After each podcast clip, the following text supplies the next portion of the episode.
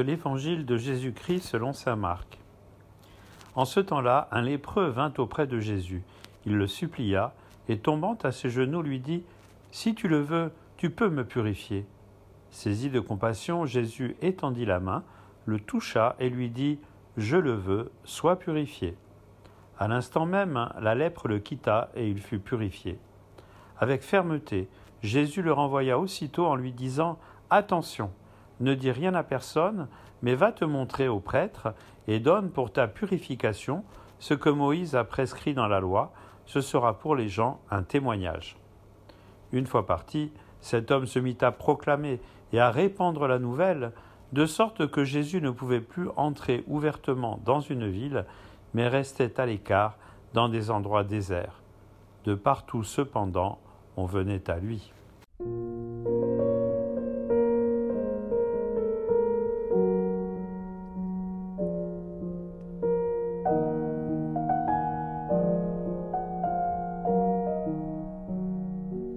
Chers frères et sœurs, nous continuons la lecture de la première lettre de Saint Paul aux chrétiens de Corinthe.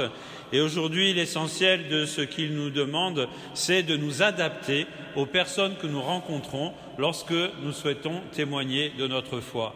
Nous savons très bien qu'on ne s'adresse pas de la même façon à des enfants, à des adolescents, à des adultes, à des personnes en bonne santé ou à des personnes malades. Et donc, ce que le Seigneur nous demande à travers Saint Paul, c'est d'être attentif aux personnes que nous rencontrons. Et avant de témoigner de notre foi, eh bien d'abord, intéressons-nous à ces personnes. Essayons de comprendre qui elles sont, quelles sont leurs attentes, quelles sont leurs difficultés, quelles sont leurs souffrances, quels sont leurs projets, qu'est-ce qui fait leur vie, et peut-être euh, à travers euh, ce que ces personnes vont nous dire d'elles-mêmes, alors on trouvera le geste qui convient, la parole qu'il faut, pour que, non pas nous-mêmes, mais l'Esprit Saint touche à travers notre témoignage les personnes qui sont en face de nous. Et il est important que nous puissions témoigner effectivement de notre foi hein, lorsque l'occasion se présente. Alors, prions toujours l'Esprit Saint pour que cet esprit soit donné aux personnes que nous rencontrons et à nous-mêmes, pour que nous puissions avoir un témoignage qui puisse faire réfléchir les gens que nous rencontrons. Donc, j'aurais envie de vous dire, d'abord aimer et ensuite parler, comme faisait Jésus en guérissant les malades et en annonçant la bonne nouvelle. J'en viens maintenant aux deux autres lectures où il est question des lépreux. Alors, dans l'Ancien Testament, donc dans la loi de Moïse, hein, vous avez entendu le livre des Lévites, en fait, la lèpre n'est pas seulement une maladie, c'est aussi une impureté, puisque le lépreux doit crier impur, impur. Et l'impureté, c'est quelque chose qui nous sépare de Dieu. Donc finalement, sans le dire, ce qui est derrière cette lèpre, c'est finalement le péché. Alors ce n'est pas dit explicitement, mais implicitement, les fils d'Israël pensaient que si on était lépreux, c'est qu'on était pécheur. Donc, cette entrée en matière avec la lèpre de l'Ancien Testament, eh nous permet de réfléchir à la fois à notre péché et à la fois à la maladie, notamment aujourd'hui où on va offrir l'onction des malades à cette personne de notre assemblée. Alors, le péché, ben, tout le monde sait ce que c'est. Hein, il s'agit finalement hein, de se détourner du chemin que le Christ nous a ouvert par son exemple, par sa mort et sa résurrection. Chemin de bonheur, chemin de vie, chemin qui se résume dans le commandement de l'amour. Et nous nous rappelons que le commandement de l'amour de Dieu, c'est la confiance qu'on met en Dieu, hein, qui s'exprime en la confiance qu'on met en Jésus. Et cette confiance, eh bien, on la vit au jour le jour en pratiquant l'amour du prochain, l'amour de ceux et celles qui nous entourent. Et je le rappelle, il faut toujours le rappeler, que cet amour, ce n'est pas des je t'aime, je t'aime. Hein, ce n'est pas simplement oh des grands sentiments, je suis bien avec toi. Hein, ça, c'est pas l'amour au sens de l'évangile. Vous le savez très bien, mais il faut toujours le redire que l'amour, c'est une question de don de soi. Je vais faire ce qu'il faut pour faire du bien aux personnes qui m'entourent, pour les écouter, pour les réconforter, pour euh, leur donner un petit conseil qui va leur faire du bien, et puis et aussi, hein, quand il y a des choses qui se sont un peu brisées, savoir demander pardon, c'est difficile, savoir pardonner, c'est difficile, mais c'est tout cela finalement hein, qui réalise concrètement l'amour du prochain, avec évidemment un soin tout particulier hein, pour les personnes qui sont en souffrance et qui ont besoin d'aide ou au moins de réconfort. Voilà donc ce chemin d'amour. Si nous nous en détournons, eh bien ça s'appelle le péché. On oublie Dieu, on ne pense plus qu'à soi, on devient agressif, on refuse de pardonner, on refuse de reconnaître ses torts. Eh bien, ce chemin est un chemin qui nous détruit, qui nous éloigne de Dieu, comme la lèpre finalement, et qui nous rend impurs. Notre impureté, c'est cela, ce n'est pas la lèpre, mais c'est cela. Alors, bonne nouvelle, eh bien, nous pouvons être libérés de cette impureté, parce que justement, le Christ est venu nous offrir le pardon des péchés. Alors, ce n'est pas quelque chose de magique, on se rappelle qu'en portant sa croix, c'est Jésus lui-même qui nous a porté, nous, nos souffrances et nos péchés, pour nous faire passer avec lui de la mort à la vie, alors à travers évidemment la fin de notre existence terrestre, mais surtout aujourd'hui, parce que celui qui n'aime pas est déjà dans la mort.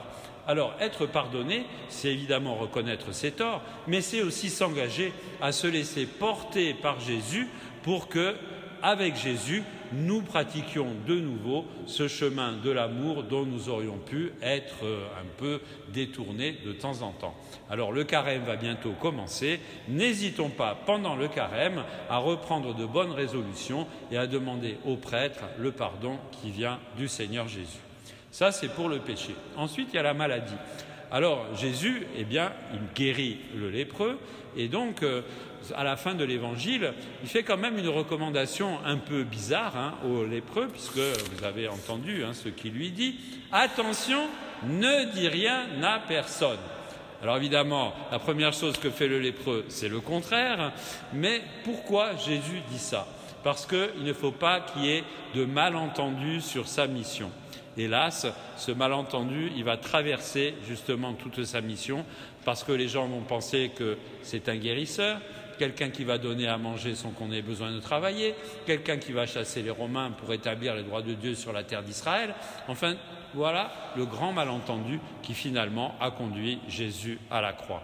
Alors nous savons bien que Jésus n'est pas là d'abord pour nos petites satisfactions, même si on a de justes demandes qui nous concernent, ce n'est pas d'abord quelque chose d'égoïste. Jésus est là pour nous libérer de ce qui nous empêche d'aimer et pour nous donner la force de l'amour. Et c'est ça le grand malentendu que les gens de son époque n'ont pas compris, mais que nous, nous avons sans cesse à nous rappeler quand nous prions. Nous prions bien sûr pour nous-mêmes, hein, on peut demander d'être libéré de ceci et de cela, mais ce n'est pas le plus important. Il faut d'abord demander la lucidité et la force pour l'amour quotidien. Alors, malgré tout, Jésus a guéri les malades, c'est-à-dire, comme vous l'avez entendu dans l'Évangile, il est plein de compassion pour ce lépreux. Et il a de la compassion aussi, chers frères et sœurs, pour vous qui allez recevoir l'onction des malades. Alors je rappelle ce qu'est cette onction. Il y a deux gestes. Le premier, c'est le geste de Jésus lui-même qui impose les mains, qui met les mains sur la tête des malades pour chasser les démons, chasser la maladie, chasser le mal dans le corps de ces personnes. Et puis le deuxième geste, c'est le geste des apôtres, qui est mentionné dans l'évangile de Saint Marc et surtout dans l'épître de Saint Jacques, dans la lettre de Saint Jacques. Donc on nous dit dans la lettre de Saint Jacques qu'il faut faire venir les prêtres, on fera donc des prières sur les malades et des onctions d'huile. Voilà. Donc cette huile, elle a été bénite par euh, notre évêque à la dernière messe chrismale, et donc elle symbolise hein, et elle contient la puissance de l'esprit pour les personnes qui vont recevoir ce sacrement. Alors quel est l'effet de ce sacrement? C'est toujours de nous unir au Christ si la souffrance physique, mentale risque hein, de faire faiblir cette union. Si on souffre et qu'on commence à dire à Dieu tu m'abandonnes, on n'a plus la foi. Si on souffre et qu'on dit c'est la mort qui va gagner, on n'a plus l'espérance. Si on souffre et qu'on se replie sur soi-même, on n'a plus l'amour. Et donc, le sacrement des malades, il est là pour nous donner une force intérieure, pour qu'on garde la confiance en Dieu, pour qu'on garde l'espérance de la victoire du ressuscité et pour qu'on garde la capacité d'aimer, c'est-à-dire de rentrer en relation avec ceux et celles qui nous entourent. Le sacrement, il est fait d'abord pour ça. Et pour que justement on reçoive cette capacité, eh bien, ce sacrement, il nous fait du bien physiquement, psychologiquement et spirituellement. Et donc, normalement, eh bien, si vous recevez ce sacrement avec foi, ça va vous faire du bien physiquement et psychologiquement. Et c'est ça, justement, qui va vous aider à garder votre vie spirituelle de façon satisfaisante pour vous-même et ceux qui vous entourent. Alors, je termine en disant simplement une chose. Vous vous rappelez quand dans l'Évangile, Jésus opère des guérisons, plusieurs fois, il dit à ceux et celles qu'il a guéris, ta foi t'a sauvé. Et donc, mes chers frères et sœurs qui allez recevoir l'onction des malades, le plus important, c'est votre foi. Donc, remettez-vous entre les mains du Seigneur. Je vais vous imposer les mains, mais ce n'est pas moi qui vais vous imposer les mains, c'est le Christ lui-même. Moi, je prête mes mains à Jésus, et c'est le Christ lui-même qui va vous imposer les mains. Alors, quand je vais poser les mains sur votre tête, eh bien, exprimez au plus profond de votre cœur votre confiance sans faille en Jésus qui peut vous soulager et pendant ce temps, nous tous qui vous entourons, eh nous allons demander à l'Esprit Saint qu'il vous donne la puissance de ce sacrement, qu'il vous réconforte et qu'il vous sauve.